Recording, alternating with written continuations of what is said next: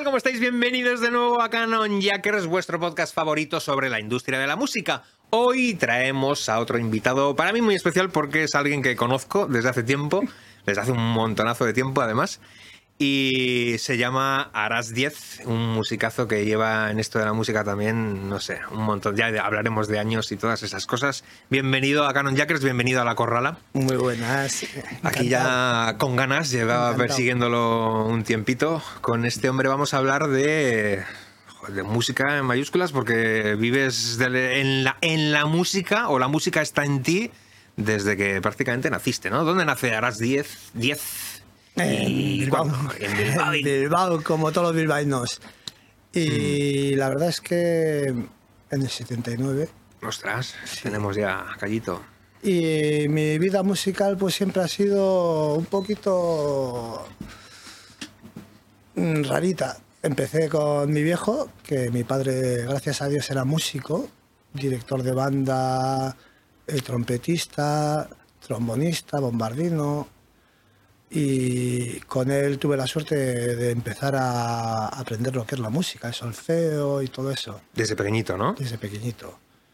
Y pues no sé, el recuerdo que tengo yo es a los nueve años o así, que le vi a mi padre tocando el trombón de varas y él nos había intentado que tocásemos la trompeta desde pequeñito. Eso ya no tengo el recuerdo, siempre. La trompeta siempre estaba por allí, por casa, se podía coger y soplar, tocar. Pero un día le vi tocando con la verbena y le vi con el trombón y le, según se bajó le dije, Aita, yo quiero tocar eso. Y me dijo, es que eres muy pequeño. Claro, es un instrumento muy grande. Eres muy pequeño para tocar eso. Entonces, pues bueno, pues me pusieron una cuerda al trombón para que llegase a, a las dos últimas posiciones y fui aprendiendo poquito a poco. ¿Tu primer instrumento fue el trombón? Bueno, ya te digo, había tocado la trompeta antes. Pero así de ponerte a decir, voy a escoger instrumento para aprendérmelo bien. No, mi, padre siempre tuvo la suerte de que el acceso a los instrumentos lo tenía muy fácil. Me acuerdo que le dije, me, me apetece tocar la batería. Y al de una semana tenía una batería en casa. Ah, eso sí, al de dos semanas desapareció la batería. Pero al de un o mes. Un violín si hubiese sido también. No, pero al de un mes me trajo una batería electrónica. Ostras, qué buena. De un compañero suyo que me dejó ahí para probar a ver si me molaba lo de la batería. Pero mm, no le vi yo eso. Y luego ya. Igual por difícil, ¿no? Por complicado que parece la batería. No, no porque ya había tocado la trompeta. Entonces, claro. Ya te enganchado. sí, me llegaba más lo de hacer melodías, notas me llegaba más. Por aquel entonces, eh, ¿tu cuadrilla de amigos tenían relación con la música también? Los del barrio ninguno. Ninguno. Por supuesto. ¿Tu cuadrilla de así de colegas con la que te movías? No, Fútbol y poco más. Sí. Y parque. Nada de... Nada, nada. Y, bueno, y en caso de escoger instrumentos, tampoco creo que un niño escogiese de por sí la trompeta o un instrumento de viento, ¿no? No, eso es. Yo siempre lo he sacado a que, a que lo tenía en casa, lo veía y lo veía. En mi entorno pues como a mi padre era músico, se veía esos instrumentos. Entonces, claro, pues, tuve la suerte esa. ¿Música os ponía en casa o la poníais vosotros? ¿O ¿Cuántos sois? Sois varios hermanos. Somos tres. Todos. Eh, los tres músicos. Mi hermana mayor toca el trombón, como yo, y mi hermana pequeña toca la trompeta. Ahí va. Y yo el recuerdo que tengo es tener siempre un casete en, en, mi, en mi cuarto. O sea, ¿Y qué música sonaba ahí en ese casete? Mariachi. Eh, rancheras, Pérez Prado. Me gustaban mucho los mambos de Pérez Prado. Glenn Miller, Luis Astro. Claro, es que. ese tipo de música. Hemos, hemos hablado de lo importante, justo ahora acabamos de terminar otra entrevista con otra invitada que tendremos enseguida. Eh, pero mm, lo importante que es desde pequeños ya no solo que te pongan música, sino que si encima te ponen música rica, ¿no? Música que tiene fundamento, ¿no? Pérez Prado, pues imaginaos, ¿no? música con, con, con, enjundia, ¿no? Eso es. ¿Y de dónde te venía la música? ¿Cómo la conseguías? ¿Te la traía tu padre o...? Eh, pues mi aita, porque como eh, ya he dicho que él tocó en la verbena, entonces, claro, tenía que conseguir los hits del ah, verano... Entonces en casa había bastante colección musical, porque al final para sacar arreglos para los grupos en los que él participaba, las bandas o tal, necesitaba música. Entonces tenía que, voy a sacar un, algo de Armstrong, tengo que tener un disco de Armstrong. Entonces Sí, pues si no, ¿dónde lo ibas a escuchar? No es como Eh, ahora que existe Spotify. Eh, exactamente, ahora tenemos mucha facilidad para ciertas cosas y a la vez, como te he dicho antes, ahora ya no ves en la televisión grupos de viento. O sea, no ves una verbena con un grupo que tenga tres metales, no. Entonces eso hace que la juventud no le dé por hacer esas cosas. Ajá, vayan a la guitarra. Eso, o ahora ya ma- vamos a un paso más. Eh, saben que con un ordenador y un programa de música Ya está. eh, se hacen sus bases y a tiramillas. O sea, que ojalá lo hubiésemos tenido nosotros. Oh, ya lo creo. Ya, hablar- llegará un momento que hablaremos ahora de, de la tecnología, de lo que nos ayuda. Pero Eso claro, claro, es, es o sea, otro mundo. Otro es- mundo. Es, es que esto, esto va todo de lado. Sí. O sea, al final eh, todo te lleva a una cosa y eso. Otro mundo. O sea, tu padre os surtía, de, te aprovechabas, ¿no? De la discoteca Sí, de tu padre sí, y sí, escogías tú o te, o te solían inducir, No, no, no, no, te dejaba libertad de lo que tú quieras. No, no, no, ni me decía tampoco escucha música. ¿eh? O sea, no, no eres el caso, no. Mm. Teníamos un tocadiscos que estaba en la sala y luego había muchas cintas. Piratas y, y pocas originales, alguna original también, pero menos, pero ya te digo. Sí. ¿Y los tres, eh, desde pequeñitos, en la música? ¿Tus hermanas también? Sí, todos desde pequeñitos, todos, todos. Luego teníais- cada uno hemos sido muy distintos en la música, porque cada uno ha tenido sus tendencias, su- muy distintas. Por ejemplo, yo soy el rockero, como quien dice.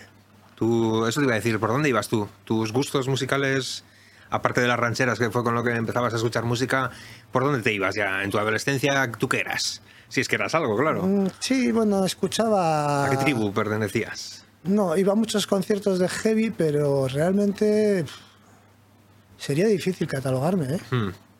Muy difícil. Yo si me tengo que catalogar en la juventud, mm, he sido de mente abierta.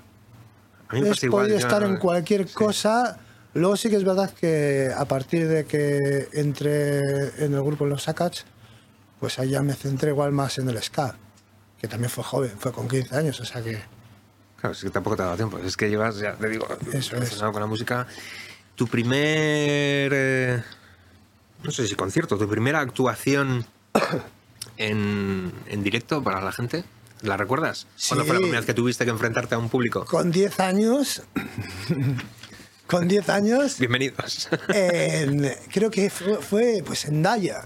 En Daya me suena, no estoy muy seguro, pero era por ahí, por esa zona, en Daya. Con Samasiku y fui haciendo playback. Porque no sabía tocar el trombón. O sea, sabía agarrarlo a duras penas y era muy pequeñito. O sea, Con iba, 10 años. Eso es, o sea, iba haciendo bulto. Y no sé por qué realmente. ¿sabes? Sea, Samasiku, eh, para los que nos veis de fuera de Bilbao, es una charanga y para los que nos veis de fuera de... No, no, no, no, charanga no. Bueno, fanfarre. Fanfarre. porque la charanga es algo más pequeñito y la fanfarre es educativa. O sea, es donde te enseñan. Por ejemplo, allí. Cuenta- cuéntanos eso, ¿cómo, ¿cómo es ese mundillo? Porque desde bien jovencillo estás metido en, Sí, en claro, ese ambiente. es lo que te digo. Tuve la suerte que eso, que cuando le dije a mi padre, yo quiero tocar el trombón, él estaba de director musical en Samasiku. O sea, era el director. Eh, y me, me dijo, oye, pues ¿quieres entrar a la fanfarra a "Joder, pues claro, quiero tocar el trombón, pues vamos a probar. Me dijo, el fútbol fuera, ¿eh? Oh, sí, sí, sí, sí, vamos. Y me gusta el fútbol, atleti. Pero, eh, pues vamos ahí. Con nueve añitos entré ahí en Samasiku. Y ahí teníamos un profesor de instrumento y luego un profesor de solfeo. Ajá. Y luego aparte tenías la posibilidad de matricularte en el conservatorio. ¿Y cómo funcionaba? ¿Captaban a los chavales del barrio así o cómo era? ¿Una especie de asociación? Era para que, para que entienda. lo que hemos hablado antes. Te veían. Tú tocabas en el barrio y los padres veían que era mucha juventud, muchos niños y decían, joder, esto es como una colonia, una acampada. Entonces Ujú. eh, incitaba a que quisiesen meter. Y cuando había vacas flacas, igual un año que no entraba mucha gente, íbamos a los colegios e institutos a tocar. Ya ves, hay un bolito y... Eso es, les enseñabas lo que eran los instrumentos, les decías lo que era la fanfarre, que en verano se viajaba mucho, porque se viajaba mucho, era un aliciente muy bonito que tenía, que decían, te vas a pasar todo el verano por Francia. Y dices, joder, Ya ves. digo, ¿qué dices? Sí, vamos a ir a, a campeonatos, de, a festivales de, de música de calle. Joder. pues increíble, decías, ahí voy, de cabeza. Pero, por ejemplo, yo les di- dije a mis colegas del barrio, los que hemos hablado Sí. antes, y me dijeron que no. Ninguno ni, ni se les pasó por la cabeza. Un calimocho, ¿no? No, no, en aquellos tiempos tampoco Eran muy eran, jóvenes, éramos igual, muy sí. jóvenes, o sea, y no, no, no, no, que va, que va, que va, tíos, o sea, que yo estoy tocando, me estoy yendo a Francia, porque claro, yo ya les dije a los colegas del barrio cuando yo llevaba un par de añitos, ¿sabes? Que claro, veían que en verano desaparecía. Decían, ¿este dónde he ido? Digo, pues, de viaje. Sí, un- una fanfarre y una charanga eh, en verano es cuando más bolos hay porque se tocan en las fiestas generalmente, son lo fiestas que, de los lo que pueblos. gana la fanfarre se invierte en profesorado, en Instrumentos, instrumentos, material, sí. todo. Como una especie de una para escuela, ¿no? Una especie de escuela paralela. Eso es una escuela como privada, pública, ¿sabes? Que puede acceder cualquiera que tenga ganas. Y eso supongo que, claro, va creando una red de, de De- pequeños músicos en el barrio, en la zona, gener- ¿no? Generaciones. O sea, esto es todo generacional, ¿no? Pues cuando cumples cierto tiempo en Samasiku te entran otras inquietudes. O igual ya no te apetece irte tantos días fuera de casa y lo dejas, entonces tienes que captar más gente. Pero esas que se han ido tampoco es que dejen de tocar el instrumento. Cambian de, de cosa. Pueden hacer una charanga, pueden irse a un grupo. Hay, O lo que sea, sí, claro. hay claro. movimiento de sí, músicos. sí. ¿Qué pasa? Que ahora ya las fanfarres están de capa caída y no, no hay esa reno- eh, renovación generacional. Sí, o- sí. Notas, ¿no? Bueno, nosotros, yo también toco una charanga, tocamos de hecho juntos Sí, en, una charanga y, y sí que vas notando con el paso de los años que claro, no viene, no veo a gente súper joven con nosotros tocando y llegará un momento en el que la gente pues ya no puede tocar, seamos muy hermano, mayores, ¿no? Por yo le ejemplo. conocí con 15 años. Josu, mi hermano Josu lleva, pues no sé, 30 años en... Con 15 años, él tenía 15 añitos y le conocí yo en la charanga.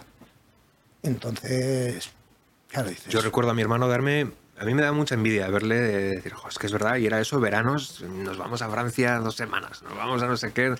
Y no es que te vayas a una cosa chunga, no, te vas con los colegas, No, no, eso es porque al te vas de veraneo, te vas a tocar música, a divertir a la gente, a las fiestas de todos los pueblos que vayan a esa zona. Eso es porque al final ten en cuenta que lo que hablábamos antes me decían los colegas del barrio.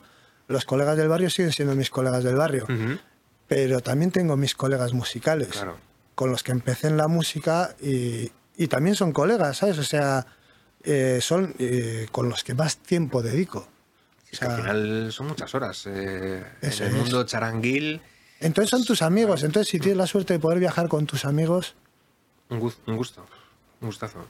Y empezar también en, lo hablábamos antes de la entrevista, empezar también en, a moverte en una charanga, por ejemplo, o en una orquesta, en una orquesta de verbenas, de estas del verano que veis todos en vuestros pueblos en veranito. Bueno, pues eso da muchísimas tablas, ¿no? A, a un músico, ¿no? Porque te obliga a estar en forma continuamente, ¿no? Exige mucho. ¿Has probado tú las mieles de una orquesta, Sí. de una verbena? de todo. ¿Cómo es ese mundo? Eh, duro mm, porque son muchas horas, muchos viajes y igual haciendo música que no te apetece tanto hacer. Sí, ¿no? Vi- Vivís de los hits, ¿no? Del, Eso del es. momento. Entonces, claro, no estás tocando, no decides tú lo que quieres tocar, ¿sabes? O sea, es una lista en la cual tocas. Y luego, pues tiene una, lo que hablábamos antes, eh, lo mejor es que, qué mejor para estar en forma con tu instrumento que un montón de horas.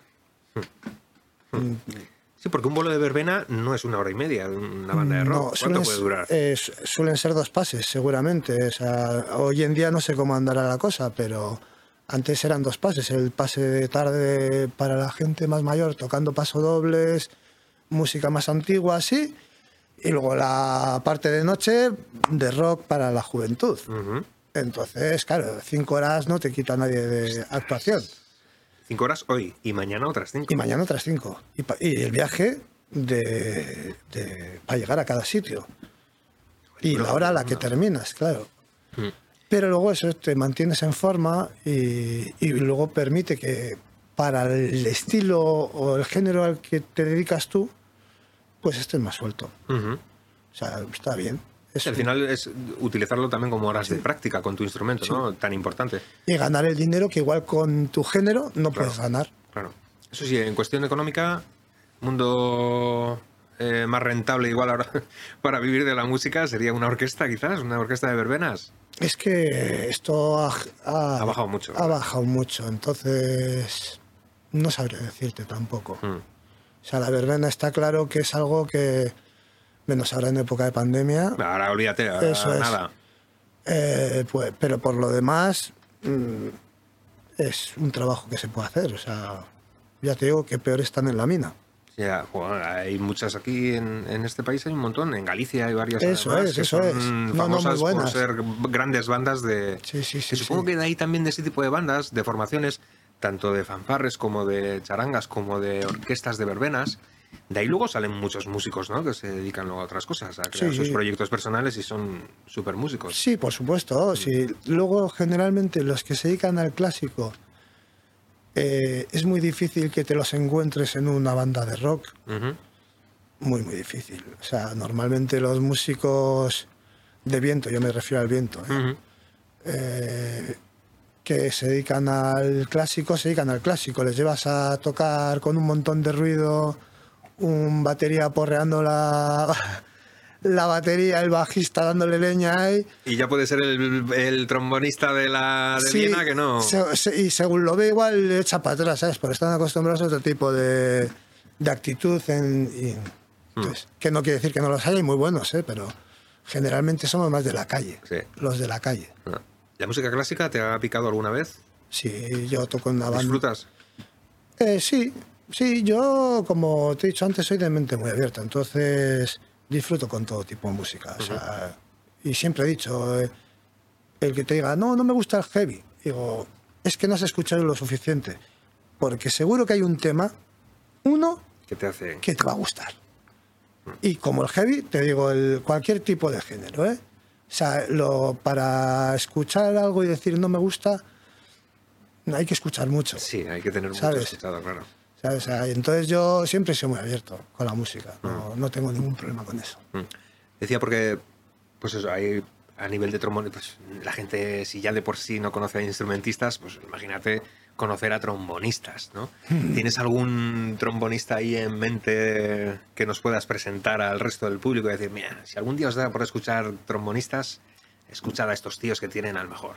No, hombre, siempre va a salir Fred Wesley o Gigi, pero puedes escuchar de todo tipo, porque o sea, pones trombonista hoy en día en YouTube y te va a llevar a muchos muy grandes, ¿sabes? O sea, Sorti, te parecerá... Trombón Sorti a mí no es de los que más me gusta, ya. ¿eh? O sea, y le, le tengo considero más trompetista. ¿Sí? Sí, sí, le considero más trompetista que trombonista. ¿Cómo toca? No, ¿El y estilo, luego él creo que empezó con la trompeta, ¿eh? Él, él empezó de trompetista. Entonces el estilo de tocar, la forma de tocar es más de trompetista. Y en cuanto a estilos musicales, como para tocar el trombón, ¿de ¿dónde dices, "Joder, si quieres tocar el trombón en una sección de vientos, haz esta música y vas a flipar? La salsa siempre va Salsa. a tener bien de, de meneo. En el ska y en el reggae, por ejemplo, tiene mucha, mucha personalidad, mucha importancia el trombón. De- o sea, es un instrumento muy clave. Un- Te voy, a, te voy a meter aquí un- un- una cuña porque me acabo de acordar de una cosa que estábamos hablando el otro día con Lastra, creo que era. Con Lastra. La sensación, ¿cómo explicarías tú esa sensación que sientes cuando estás tocando con varias personas? Voy a esto porque él tiene la experiencia de tocar tanto en una banda muy grande. muy grande, Como muy poquitos. con un montón de instrumentos de todo tipo, y en una banda de rock o de ska, en un, un ambiente más rockero, ¿no? Esa sensación de cuando estás en conjunto sonando, ya sea en una banda pequeña, en una grande, que dices, hostia, tío, estamos todos sonando a la vez, y esa sensación que tienes, ¿cómo, cómo dirías tú que es eso? Cuando cabalga, Cuando eso es, cuando, cuando dices, cabalga, "Ah", es... ¿qué se eh, siente ahí? Es la satisfacción. Dices, ¿Tú joder. crees que eso es lo que engancha a la música? Cuando la pruebas, cuando pruebas eso, dices, ya, yo de aquí no me No, quedo", la música te engancha antes de conseguir eso. O sea, la música engancha antes de conseguir eso. Mm. O sea, simplemente cuando te ponen una guitarra encima, la primera vez y eres capaz de meter ruido, dices, hostias. ¿Sabes? O sea, yo creo que engancha antes. ¿eh? Yo no, no, o sea, porque para cuando hagas algo tan bien, va a haber pasado mucho tiempo. Ya, Ya. tienes que estar enganchado a eso. Ya no incluso no voy a, a que lo hagas súper bien, pero estoy seguro de que tú aquella vez primera que fuiste con la charanga que hacías playback, notaste eso, notaste estar Hombre, yo- alrededor o dentro de fue- un grupo. yo creo Esa que es eso fue lo que me refiero. motivó. Eso. para estar con ellos. Porque les veía a ellos tan metidos en el asunto que decías, eso lo quiero yo. Y sonar, no te, a mí, a mí me, me impactó mucho la primera vez que toqué con una charanga. Ya había tocado en una banda de rock que suena, mola mucho, que todo suene a cómo suena, ¿no? El resultado. Sí. Pero estar entre rodeado de pues, cuatro trompetas, tres saxofones, un tío de percusión, otro de no sé qué, un bombardino, dos clarinetes, dos no sé qué, a mí eso me, bah, me, me, me, volvió loco Sí. sentirme parte de ese... De, de Pero ese... yo te voy a decir que me he sentido también igualmente haciendo un cuarteto de con Sí, sí, batería, bajo, un teclista y yo. Sí, es un conjunto. O sea- Meterte en un conjunto de gente, pero impresiona, claro, si son 50 Sí, personas, sí, claro, sí. impresiona muchísimo, ¿no? Sí, sí. Que te suene, ¿no? Eso es increíble. Esa sensación cuando sientes que todo, que vamos todos a la vez, eso es increíble, tío. Eso es muy bonito. Es- ¿Y qué te voy a decir a ti? Si tú también lo yo vives. alguna vez he tenido la suerte de notar eso. Eso. Y es, es una pasada, por eso suelo preguntarlo mucho a, a la gente que hace esto. Y Mundo Charanguil, entonces hemos quedado en que mm, pues traes o traes gente, conoces a mucha gente durante mucho tiempo, viajas muchísimo Sí. y haces relaciones que, bueno, duran luego pues toda la vida. No sé cuánto, Eso cuánto es. tiempo llevas tú en charangas. Pues ya te digo, desde los nueve años, porque fan, eh, Samasicu, la fanfarre, al final es como una charanga, solo que tiene más gente. Pero estás a pie de calle, estás en las mismas fiestas que la charanga. Mm. O sea, las mismas, exactamente. Y es todos los veranos durante treinta y pico años. Tuve un tiempo que lo dejé yo. Que tenía más otra, otros proyectos que me comían mucho tiempo, entonces en verano no podía comprometerme con unas charangas. Claro. ¿verdad? Entonces hubo bastante tiempo que estuve retirado, igual ocho añitos o nueve añitos que he estado... Ostras, tiempo, ¿eh? Sí, sí, sí, estuve... O igual no tanto, igual me estoy columpiando y no ha sido tanto, ¿sabes? Mm. Pues eso igual se me ha hecho eterno a mí, ¿sabes? Que también puede ser, ¿sabes? fueron dos semanas, Arach. Sí, no, no, es que ya sabes que mi espacio-tiempo es un Sí. poco extraño. Es flexible. Eso, es solo lo mío en la vara. O sea que. Y ni eso, a veces. Y a veces ya sabes que también se suele ir. Eh, pero sí, no sé, no. Así es la vida, ¿qué vamos a hacer? Más cosillas. Y luego eh, vamos a hablar un poco de los Akats. ¿Cómo llegas a, a esa banda? ¿Cómo se forma eso? Por ¿Cómo una charanga. Sí, Yo ¿no? llego por una Es charanga. que fíjate, es que salen Fíjate, muchas si- cosas. siendo de Baquio, que la banda era de Baquio, y yo tenía un caserío de la familia en Munguía, pero pegado a Baquio. O sea, muy, más cerca de Baquio que de Munguía. En la muga. Pero no llegué por eso, llegué por, por la charanga, porque dos de mis compañeros de Samasiku tocaban en los Sacats. Y un día, después de una farra, oye, que vamos a grabar una maquetilla, no sé qué, ¿por qué no te vienes con el trombón? Y ahí está. Y como te he dicho, se te enganchan rápido. Sí, ¿no? Si te enganchas algo, te enganchas muy rápido. Eso, en ¿Era la música, la primera vez que hacías algo fuera de charangueo más clásico? Eh, pues a ver que lo piense. Metido en ese ambiente ya más de rock, de directos. Sí, de- yo creo que fue mi, yo fue mi primera banda. Sí. Akats fue mi primera banda desde el principio, o sea, como de rock, sí. Ahí empecé yo. Y flipado con ganas de. Tenía pinta. Claro, lo que de pasa es que no me sorprendía mucho porque había visto a mi Aita toda la vida Claro, es que. En, en una verbena, que al final el formato es el mismo, entonces, y justo la música que yo hacía, pues, es, Sí. había momentos en que me, me veo a mi viejo tocando, ¿sabes? Hoy más, todavía hoy más.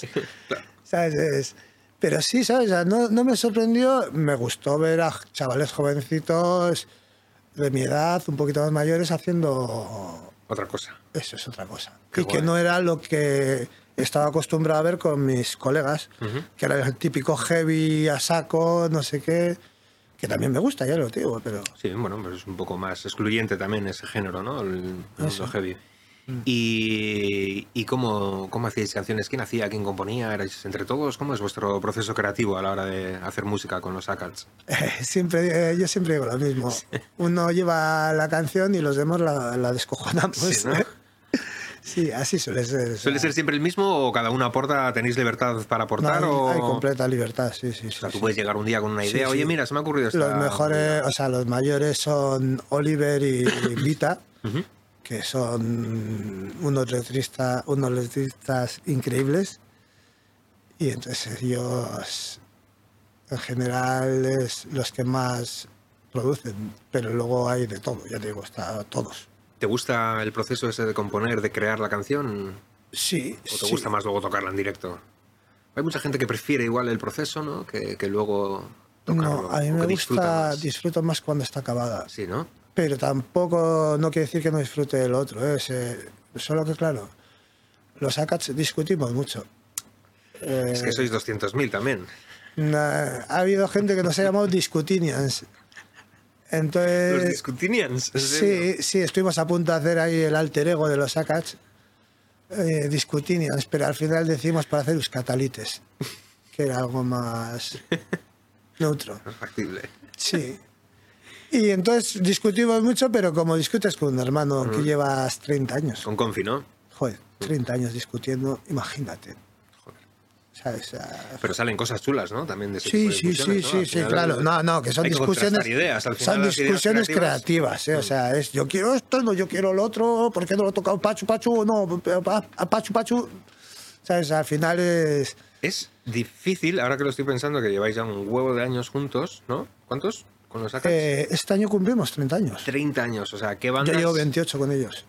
¿Dónde está el secreto para, para aguantar? Bueno, no sé, supongo que habrá pasado varias personas a lo largo de la historia por la banda, Sí. pero básicamente supongo que habrá un núcleo que lleváis juntos esos 30 años. Eh, pues cinco llevamos prácticamente toda la vida. Los, vi- los vientos, por ejemplo, llevamos toda la vida juntos. ¿Y cuál es el secreto para aguantar 30 años de lo que dices tú? Que es una profesión que parece que no, pero en los interiores de la música, cuando estás creando música sobre todo, si ya es difícil que una persona se ponga de acuerdo consigo misma a la hora de componer algo, imagínate tener dos o tres o cuatro eh, aportaciones diferentes a lo mismo. ¿Cómo se lleva esa relación durante 30 años? Pues no sabría decirte que, cuál es el secreto. Es decir, hay muy o sea, pocas, esto es como muy pocas cuando te dicen. ¿cuál es el secreto de un matrimonio feliz? Pues no sabes, no sabrías decirlo. Es que es, yo lo que te digo, es, yo les considero una familia. ¿Sabes? Entonces, eh, en el momento en el que entiendes que puedes discutir, pero que al final tienes que aguantarle, ¿sabes? O sea, Ya. Pero tenéis que estar todos muy comprometidos, ¿no? Para durar. Repito, es que son 30 años, no es 3 años de gira o 3 años de proyecto o 5 o Hombre, 10. igual, eh, pero tampoco hemos sido una banda de gran éxito, un de- no, hemos- no la hemos petado en ningún momento. Entonces, igual si llegase el momento de un montonazo de bolos, igual acabaríamos quemándonos, ¿sabes? O sea, el estrés igual, ¿no? igual hemos tenido la suerte de que hemos tenido los suficientes bolos como para no dejarlo, pero no los suficientes como para quemarnos entre nosotros. Ujú. ¿sabes? O sea, yo no concibo hoy en día discutir con ninguno de mis hermanos, de- de- ni de familia política, ni de familia Musical. musical, ni la de sangre, ¿sabes? O sea, tantos años es lo que te te conviertes en familia. O sea, Es que si no, claro. Lo que digo es que igual un día malo o una temporada malo en 30 años habrá habido, habrá habido momentos en los que la gente ha tenido momentos muy Sí. malos, claro. yo la verdad pasa es de que todo, 30 años siempre he dicho, por ejemplo, nunca hemos echado a nadie del grupo. Y eso me encanta, eh, poder decirlo, ¿sabes? Decir, no, no, no. Cuando se ha ido alguien es que se ha acabado su momento en el grupo, ha decidido tomar otro camino o lo que sea, pero no ha sido en ¿Hay que se hace en una banda así que lleváis, que está tan consolidada, por ejemplo, si de repente alguien se quiere bajar, ¿cómo, cómo se lleva eso? eh, pues apoyarle lo máximo. Sí, ¿no? Claro, o sea, si se quiere bajar, como te he dicho, es, es como si tu hermano... Pero igual te supone un problema. Joder, pues es que me ha salido esta movida justo antes de una gira y os dejo tirados y me que ir. Hombre, lo sacas... No sé si habrá pasado alguna vez en lo que sacas, pero vamos, en 30 años puede pasar Eh, Hombre, pero te- esto también te puede pasar en cualquier. Aunque seas cuatro músicos y Sí, lleves sí. tres días. No, que mañana me, me he partido de la pierna y, o el brazo y no puedo tocar mañana. Eh, pues nosotros los ACATS, por ejemplo, tenemos lo que llamamos avatares. Amigo, ¿en serio? Eh, son amigos cercanos al grupo que les gusta tanto el grupo como a nosotros, entonces podemos tirar de ellos. ¿no? Pues, Pero músicos. músicos. Ah, sustituyen a la hora de tocar, ¿no? Exactamente. Entonces, pues si alguno está ma- menos el cantante, Eso es de super ricos, ¿eh? eso es de super banda, super pro, ¿eh? tener ahí No, pero- un backup. no, no, tenemos muchos amigos, lo que hemos dicho antes, muchos años tocando, muchos amigos, y entonces tenemos la suerte de que, bueno, que... Sí que es una banda además que llama, tenéis muy buen rollo con el público y con el resto de músicos también, ¿no? Que igual no os cuesta nada, ve- ve- oye, necesitamos un teclista para este bolo, seguro que tienes. Eso es, si no conoces a gente, al final tantos años hace que conozcas a gente. Mm. Entonces, siempre puedes tirar de algún músico que sabes que le va a gustar el género y, y chincharle. Entonces, claro, mm, siempre hay como hay un background ahí de músicos que intentamos tener cerca. Ujú. Está muy guay. Lo- por lo que digo, además también tenéis un espectáculo muy chulo. Si tenéis oportunidad de verles en algún sitio, pues no lo perdáis porque es- está muy guapo, la verdad. Es un- ¿Tú dirías igual que es vuestro punto fuerte los directos? Sí, por supuesto. Es un directo muy, muy chulo para la gente. A nosotros nos gusta el directo, o sea, y tener a la gente cerca, sentir que lo están pasando bien, eso es lo bonito para nosotros. O sea, hacer un disco está muy bien, pero el disco le falta a la vida, Ya, ya. ¿sabes? Y el espectáculo no solo es la música, ¿sabes? Es, Es lo que eh, ves también, ¿no? Y el ambiente que, sientes. Eso es. Y que luego la- las canciones no son exactamente como las grabas. No, me imagino que en todos los géneros pasará esto. ¿Sabes? Que grabas una cosa, pero luego. tocas, bueno. Eso, luego la puedes cambiar. ¿Sabes? O sea, es, para eso es tuya. Es lo rico, claro, ¿no? Y además es lo rico también. No, y para eso es tuya, ¿sabes? Hacer Que- como me da la gana. Y si quiero meterle aquí unas trofas, Claro, eso es, fuera. eso es. O la quiero cambiar la estrofa esta porque no me gusta lo que he dicho en el disco. Pues se la cambio. Y me has dicho que con los Sackers no habéis tenido nunca un éxito súper así brutal. Pero bueno, es una banda que los que seáis de aquí seguro que os suena de toda la vida, porque es verdad que os suena de toda la vida. Habéis salido incluso fuera de aquí, ¿no? Habéis tenido gira por el otro lado del charco. ¿Nos puedes contar un poco cómo fue aquel, aquel rollo? Bueno, ¿Habéis ido alguna vez o sí, varias veces? Hemos tenido la suerte de ir dos veces. ¿Cómo fue? ¿Por qué? ¿Cómo, ¿Cómo sale de repente una gira? ¿Dónde fue? ¿En México? Pues gracias a internet todo esto. ¿En serio? Sí. Ah, esto es, eh, desde- es que es lo que digo, de las redes Es la hostia. es la, yo no tengo ni idea de redes. O sea, a mí todo me suena chino y los del grupo me dicen que soy un boyer. Que miro, Solo pero miras. que solo miro, pero que no toco ni doy al me gusta ni nada. O sea, Nunca. soy Eres caro. Eres Es- caro, sí. Eres caro de conseguir. Entonces, claro, pero es que no me, no me arreglo con las redes. Tengo siempre el miedo ese de decir, Buah, puedo meter la pata muy gorda. ¿Sabes? Puedo poner una aberración que, que me va a leer gente que igual no me entiende porque no me conoce. Bueno, siempre hay. Entonces, eh, prefiero no entrar al debate, tío, ¿sabes? O sea, no entrar a la guerra. O sea, ni, ni te miro, ¿sabes? O sea, no, no lo veo. Hmm. No lo veo. Bueno, y la gira entonces que. Pues fue por las redes un, cu- vamos a decirlo así, un grupo de fans que decidió que querían llevarnos a México. A ver, a ver. Entonces, Esto, ¿os ven de repente por las redes un grupo de fans de México? ¿Me hablas? sí, Y quieren que venga un grupo que está en España, que hacen ska, y Eso quieren traérselos a México. eso es. Entonces, claro, eh, contactan con una especie de management ¿no? que, le- que vende los, los conciertos por, en distintos festivales, distintas salas.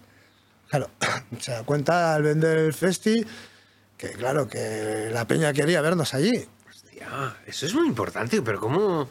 Y tuvimos la suerte eso, que fue así, que la primera salió mal porque se quedaron con parte de la pasta, no sé qué. Tuvisteis problema allí, ¿eh? Sí, sí, sí, sí, sí. Y decidimos no tocar los dos últimos conciertos, pues porque... Tía, qué situación, ¿no? Claro, muy, una situación encima. muy, muy dura. Yo, fíjate, de lo peor que he tenido que vivir, tío, en, en la música. ¿Sabes? La sensación esa de decir, joder, tío, o sea... ¿Qué pasó? Los ¿Se puede boletos, contar o- los- no, pues los boletos estaban vendidos y esto que venden unos allí, otros allí, y al final la pasta no está. Entonces eh, te encuentras "Uy, ¿qué, qué, qué? Y dices, hostias, me cago en Dios, ¿eh? o sea... Pero bueno, pero gracias a Dios en uno de esos festis a los que fuimos a tocar, eh, había un, un- otro promotor que ese sí que cumplía. Y al año siguiente nos llevó él a México. Y ahí, guay. Fue increíble. ¿Dónde hicisteis? Eh, estuvimos en Monterrey y México DF. Y muy bonito todo, ¿sabes? Muy bonito, muy bonito. Bien de gente, la gente animada. ¿Era la primera vez que salías fuera? No, habíamos tenido la suerte de, eh, o sea, cruzar el charco, sí, Mm. sí, por supuesto, o sea, es lo primero. Eh, Francia habíamos hecho, mm, Alemania, Joder, pues ya se movía, lo sacas, ¿no? Por... sí, por festivales de esto, sí, sí, sí.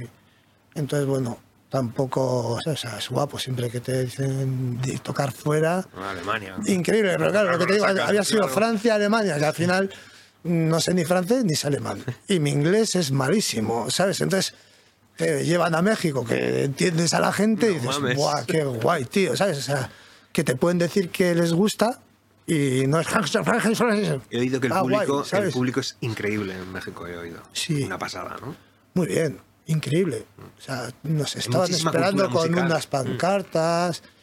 Sí. O sea, allí llegaban los Sacats al y luego un encuentro con los fans, así, ¿sabes? Eh, te hacían preguntas como una rueda de prensa. Pero es como asimilas eso, tú de aquí de Santuchu, de Fíjate, pueblo, que- que de repente te ves en un país a decenas, a 12.000 kilómetros, que hay un grupo de chavales o de chavalas. Que se saben las canciones. Hostia, tío. Mejor que tú. Hostia, tío. ¿Sabes? Que te equivocas y te dicen, te has equivocado ahí, ¿eh? Hostia, tío. Y dices, hostia, sí, pues sí, me he equivocado.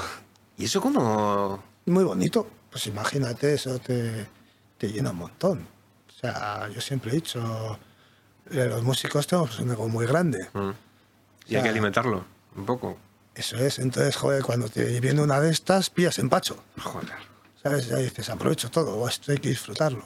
Es de esas, ¿no? Que luego cuentas con el paso del tiempo como anécdota, supongo, en familia o hay recuerdos ahí entre Joder, colegas sí, o... yo siempre he dicho, o sea, joder, que con mi grupo de colegas nos llamen para ir a México, tío. Ostras, tío. Bueno, pero también cuando nos llaman para ir a Castellón, que Castellón es un sitio al que vamos mucho, hay mucho ambiente De ska y así. De, de reggae, ska, jamaicano, así, sí, hay mucho por allí.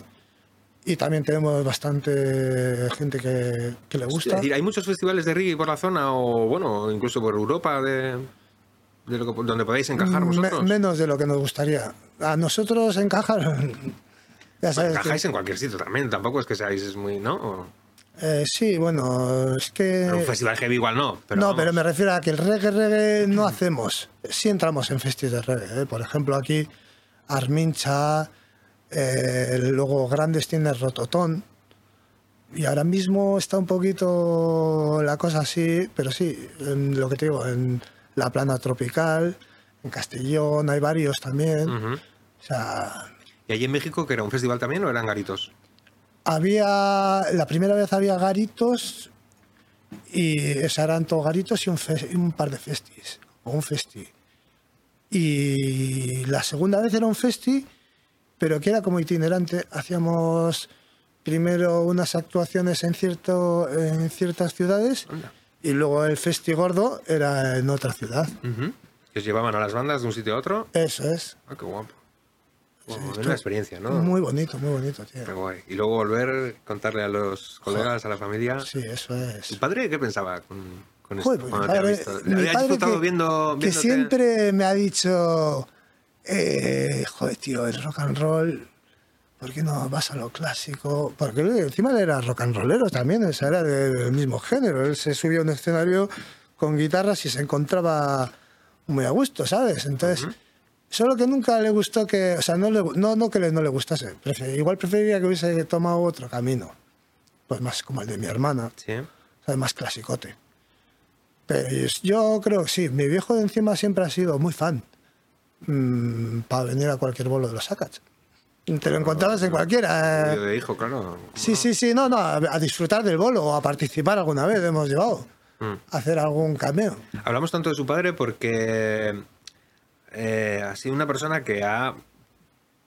Es un poco casi responsable, ¿no? De, de un montón de músicos de por aquí, ¿no? Porque ha estado muchos años enseñando música y dirigiendo una banda de un pueblo importante de aquí también. Sí. Y ha tenido mucha relación. Yo creo que casi todos los chavales que han tocado viento conocen Sí, a tu sí, padre o lo han conocido. O lo han Han sido muchos años dedicándose a eso, entonces, lo que dices tú, mucha gente le conoce, entonces, una persona que ha marcado, ya tengo, a mí, a mí generaciones. ¿sí? eso es, a mí, como me ha marcado a mí, ha marcado a mucha gente, o sea, era muy cercano y muy intenso. ¿Escribía música original? Eh, sí, pero poco, era más arreglista, más arreglista, sí, sí, sí, sí. Y arreglos para.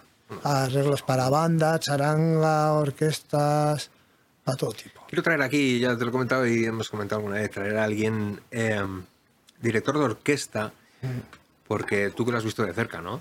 Sí. Es la leche ser un director de orquesta. Tienes que estar pendiente, lo primero, claro, leer música por descontado, claro. Pero no solamente leer música, es que tienes que mirar un montón de, de partituras a la vez, ¿no? De todos los instrumentos. No, el, ¿Cómo- el cómo director también se lo estudia. Claro, eso te iba a decir. Tienes que O conocer sea, la obra él se lo tiene que conocer. todas las cuerdas. Y va con la guía que va guiándose para asegurar que lo que ha oído está ahí escrito. ¿Lo has hecho alguna vez? Mm, ¿Has dirigido? Contigo, con la charanga. Sí, aparte de... pero te ha dejado tu padre. "Ven, prueba aquí a hacer esto. En la mili tuve la suerte de dirigir. Sí. Sí, sí, claro. Yo hice la mili, tío, y tuve la suerte de entrar a la banda, tío, menos mal. Y... Los afortunados, los asquerosos que tenéis suerte ahí en la. Sí, pero gracias a eso disfruté. Pero claro, tenía la suerte, lo que te digo. Llegué a la mili y allí tocaban pasodobles, marchas, todo así, todo súper castizo. Pero yo era el archivero de la banda de Landeo, ¿eh? por aquel entonces. Entonces empecé a llevar ahí a la mili temas más modernos. Les llevé Beatles, ¿Qué me dices? Sí, sí, arreglos de mi padre, El Toro y la Luna, La Copa de la Vida, cosas así ya modernitas. Claro, imagínate una banda militar tocando de Ricky Martin Y o... tú dirigiendo la orquesta. Yo tuve la suerte de en algún ensayo dirigir y, eh, y cuando llevé unas partituras de mi padre me dejaron en una fiesta dirigir tres temitas. ¿Y cómo sí. es eso? Esa, ¿Ese rollo? Eh, Dirigir es difícil, ¿cómo es? Es complicado. O ¿Cuál es sea, o, bueno, a mí se me hace complicado porque, por ejemplo, con una charanga que somos un algo reducido, pues me atrevo, pues porque sí, son tantos años, he tenido a, a mi Aita en casa que me ha, me ha enseñado, me ha guiado un poco, pero yo, por ejemplo, una orquesta así enorme o Una sinfónica, imagínate. una sinfónica, eso tiene, hombre, reconozco que tiene que ser la leche, ¿eh? o sea, súper bonito, vamos, o sea... Nos contaba el otro día aquí. em, em, Foisis fue. De Itois, el bajista de Itois, que está con, en la banda también. Y nos decía también cómo, cuál era la relación que tenían desde el punto de vista del músico con el director, ¿no? ¿Cómo, cómo es la comunicación esa que tenéis desde un músico a un director? ¿Cómo es cómo recibes las órdenes de un director de Visual. orquesta? Eso nos decía, decía Es la- visual. La, la Es- mirada es, Es importante. completamente visual. Mm. Es completamente visual. De hecho, hay algún vídeo de un director que dirige la sinfónica, una sinfónica sin mirar. O sea, solo mirando a la gente, perdón. O sea, ¿De no menea, no, no menea los brazos, ni menea los brazos. Está mirando a la peña y va ahí. ¿Sabes? O sea, sí. Y los músicos van clavados. O sea, y eso es, O sea, es la visual. Misión, la misión del director es. ¿Cuál sería? ¿Cómo de- definirías tú la. ¿Qué hace un Eh, director de orquesta en una orquesta? unificar criterios. O sea, el criterio es el suyo y él es el que el que lleva la batuta. O sea, me refiero a que porque tú puedes ver algo escrito esto en, en- así, porque al final todo está escrito. eh, imagínate una, ¿Cómo pone su sello el director? una frase, una frase que tiene sus comas, sus puntos, ¿no? Sus acentos y cómo queremos decirla los dos a la vez.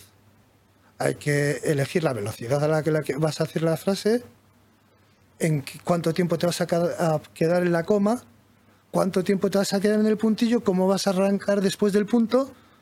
Entonces, todo eso tú lo piensas de una forma, yo lo pienso de otra. Sí, está claro que la frase la tenemos claro los dos, Sí. pero cómo la vamos a expresar, tiene que haber alguien ajeno a ti y a mí que, que lo decida con más criterio musical, supuestamente. Yo Claro. lo defino así. No, sí, tiene, su lógica, sí, claro que sí. Pero tiene que ser apasionante, ya te digo. Muy bonito. Tener eh, eso, el poder. Ya no solamente disfrutar con lo que hemos dicho antes, ¿no? De cómo suena una. Estar Sí, sí, porque- dentro. Sino tener el poder de decir, y ahora va a sonar. Quiero más de eso. No, no, no. Quiero más aquí. Quiero más. No es que vaya a sonar más, es que quiero más de eso, quiero más de eso. Yo lo asimilo mucho cuando a un técnico de música o cuando estás haciendo la mezcla del grupo, que estás en, en la mesa eh, con el técnico y le dices, no, sube un poco el bajo, baja, baja la batería. Eso es ser un director de orquesta. O sea, ahí está el director de orquesta metido en la, en la música diciendo ahora que Eso me- es. me gustaría que ahora, pues ahora viene el Eso, bajo, ahora la viene el- intensidad, ahora pararos aquí un poquito. Claro, eso tiene que unificarlo uno, porque sí, podemos ver todos que hay un retardando y vamos a hacer un retardando, pero esto es como frenar antes de un stop. Unos vienen rápido y frenan a última hora y otros vienen frenando más despacito, ¿no? Entonces, ¿cómo vamos a frenar? Pero frenamos todos a la vez, Claro, ¿sabes? O sea, me da igual. claro. Esa es la Es definición. apasionante esa profesión de esas que te dan envidia, ¿no? Que alguien lo sea. En fin, ¿te ves en un futuro dirigiendo orquestas? no, no. Ya te digo que yo con la charanga me doy por satisfecho. Sí.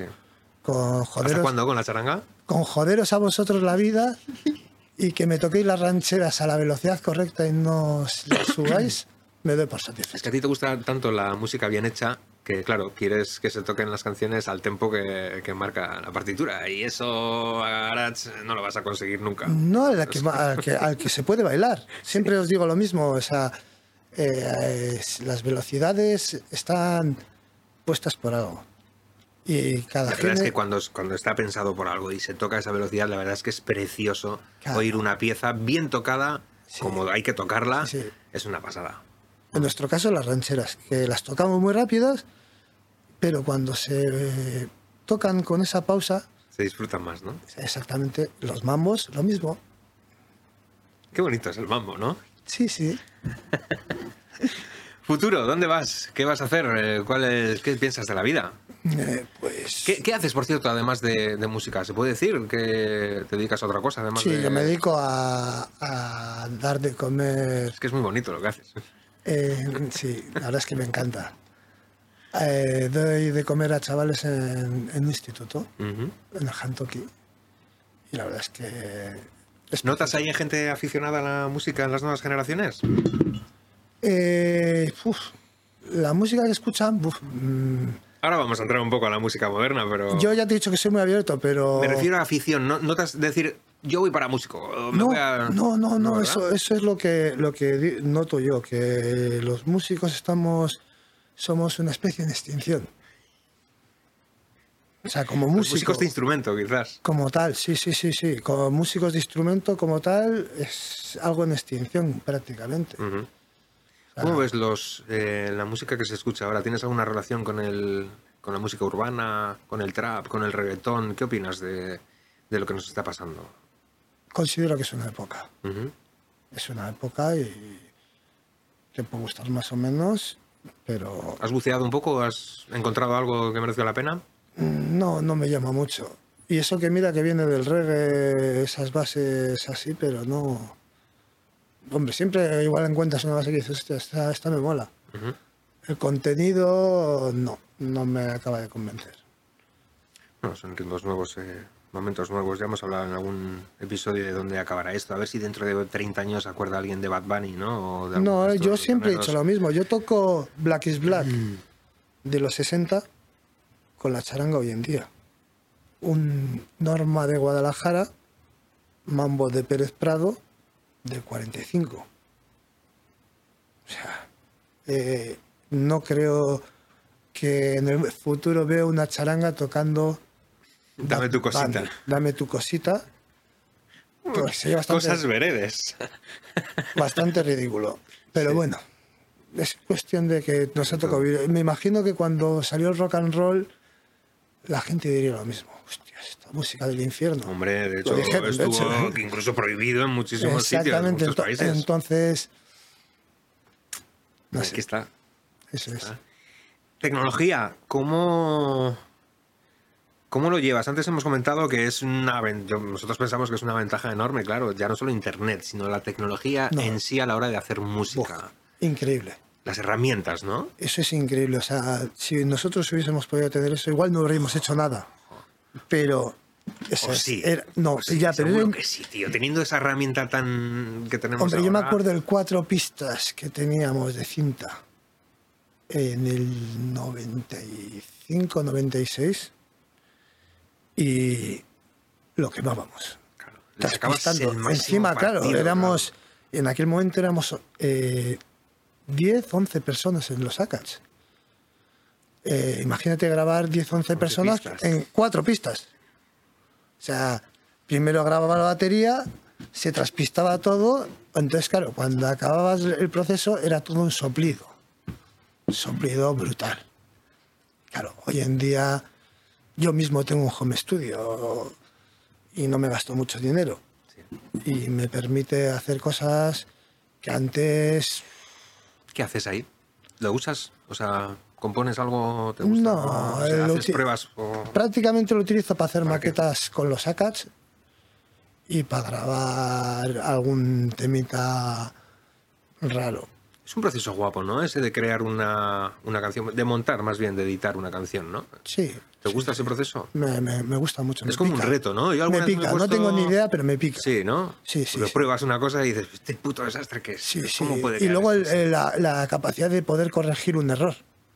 ¿Sabes? Lo has tocado mal, pero tranquilo. Que yo te lo muevo y te lo llevo a su sitio. ¿Todos los, ¿Cómo? ¿Los discos que has grabado han sido todos en digital o has grabado No, yo vez? grabo en analógico Es al eso- principio. Lo hablamos con alguno de ellos también de lo que es ahora mismo con este tipo de herramientas y el tema digital que te permite repetir a todas las veces que quieras, puedes hacer todas las tomas que quieras, que quizás se ha perdido un poco la calidad. ¿Por qué? Porque antes no tenías esa libertad, tenías tiene que entrarte aquí en este rollo de cinta o si eres fotógrafo tienes un carrete con 24 horas, con 24 fotos y te piensas mucho Las antes de apretar, vas exactamente, echar. pensabas mucho a la hora de apretar. Ahora ya no, ahora me da igual, puedo hacer 100.000 fotos siquiera, me da igual el encuadre y nada, en alguna quedará bien. ¿Cómo llevas tú esa relación? O sea, ¿crees que estas herramientas han provocado un poco eso? Yo creo que los músicos antiguos eran mejores músicos que nosotros. ¿Por qué? Por eso mismo.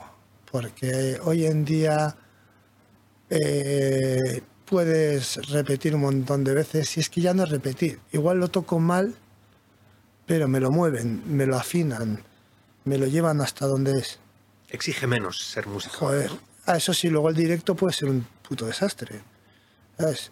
Pero sí que sientes ese, eso de que joder, antes ibas a grabar Un estudio, hostia. al estudio y tenías que hacerlo un montón de veces bien antes de ir al estudio para saber que cuando llegases al estudio no ibas a estar un montón de horas ahí haciendo eh, la misma toma. Y me ha pasado. Claro. Y me ha Sí, pasado, Que sí, se te ha atragantado una y dicho, Una, encima "Cago una en-". tontería, se te atraganta lo más tonto posible y dices, es que yo quiero que salga y no sale, no. Eh, Pero bueno, Otra, otra, otra, otra. sí, sí. ¿Qué tal es ese proceso de grabar en un... ¿Has estado en algún estudio guapo grabando así? O Me refiero a ver, todos los tíos son muy guapos, pero me refiero a algo gordo. Sí, he estado en- con Kaki en Gárate, también en Lorenzo Records, Tío Pete, mm, Estudiaco. estudios guapos. O sea, estudios, sí, estudios guapos. Y luego Euridia, eh, aquí, en- ¿Qué tal esa experiencia de, de meterte a un estudio tu primera vez?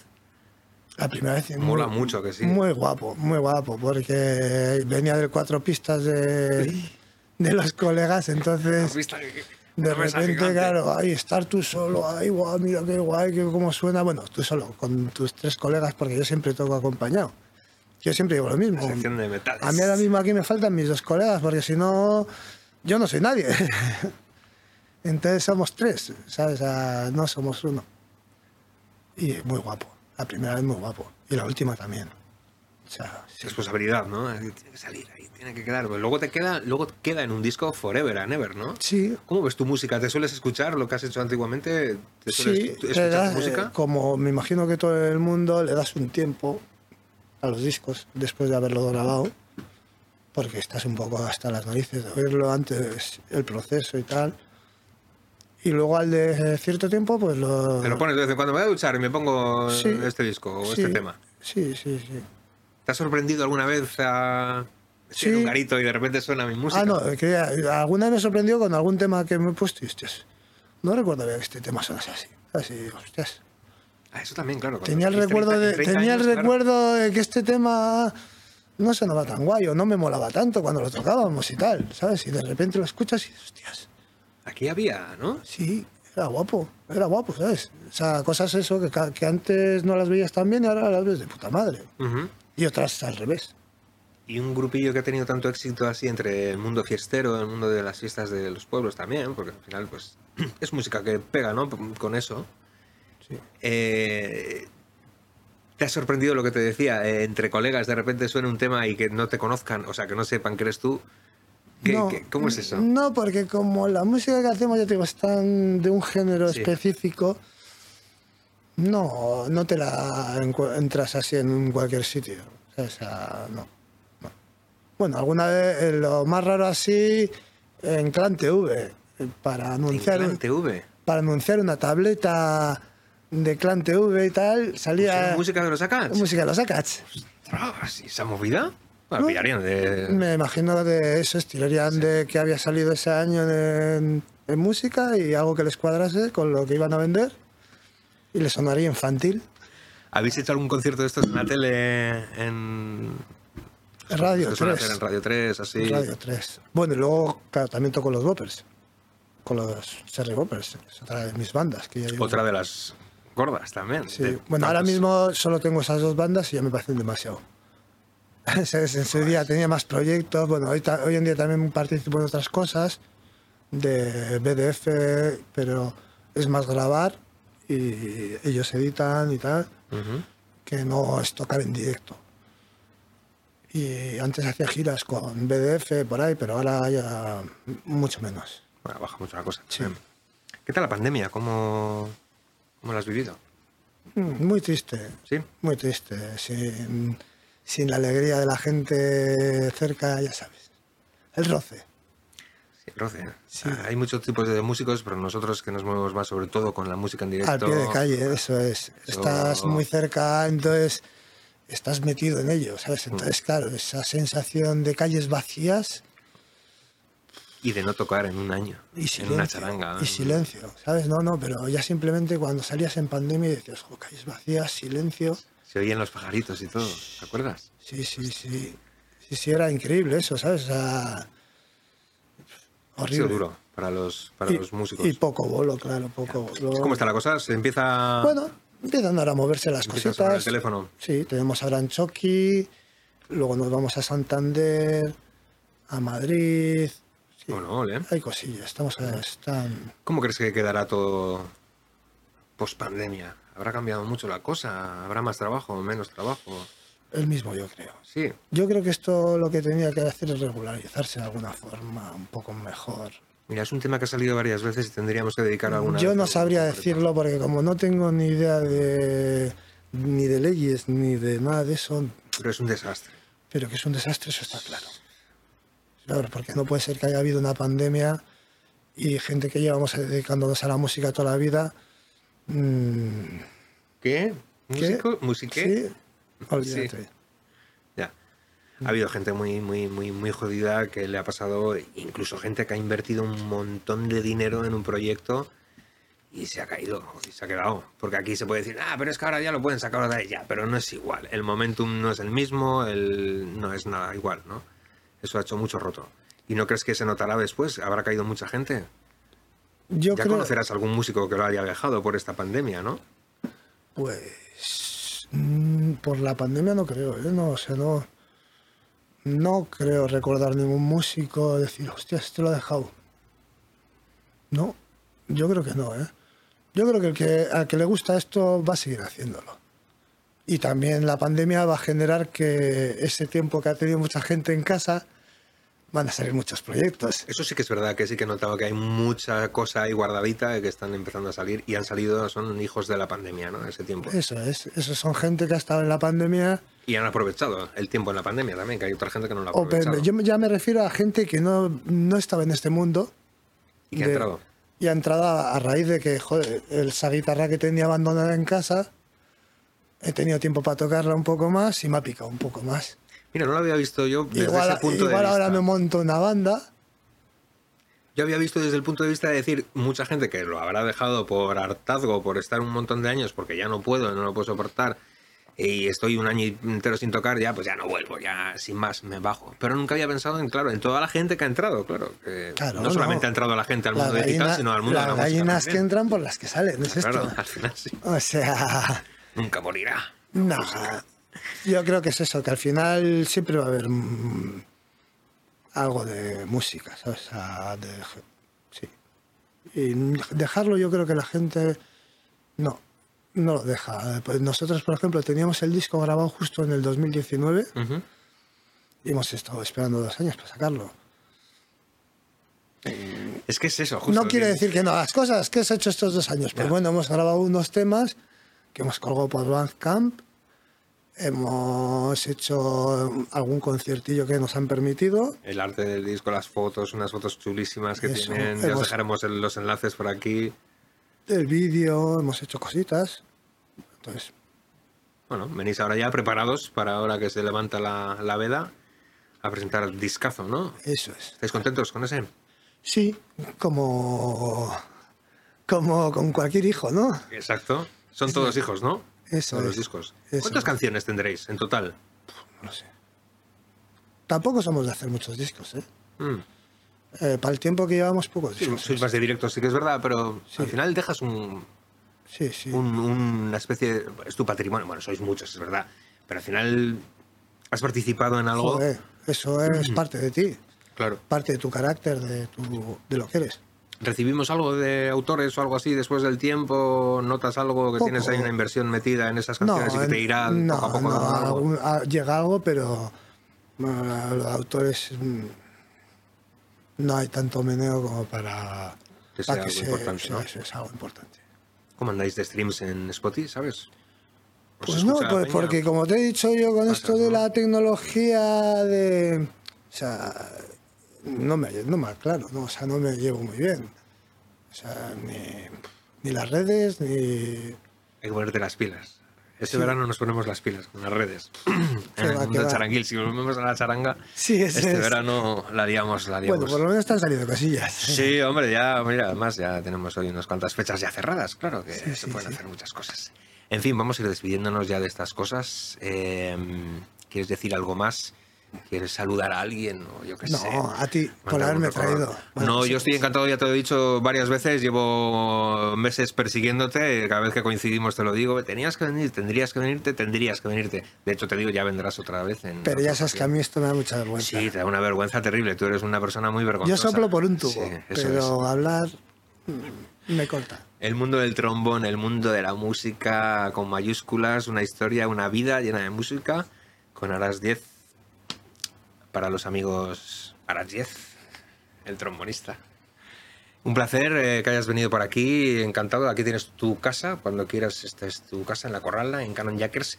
Y a vosotros ya sabéis, suscribíos al canal, compartidlo, hablad de este podcast por donde quiera. ¿Por qué? Porque merece la pena. Vemos luego a gente, musicazos como este personaje que hemos tenido hoy. Amigas y amigos, adiós, adiós, adiós, adiós, adiós.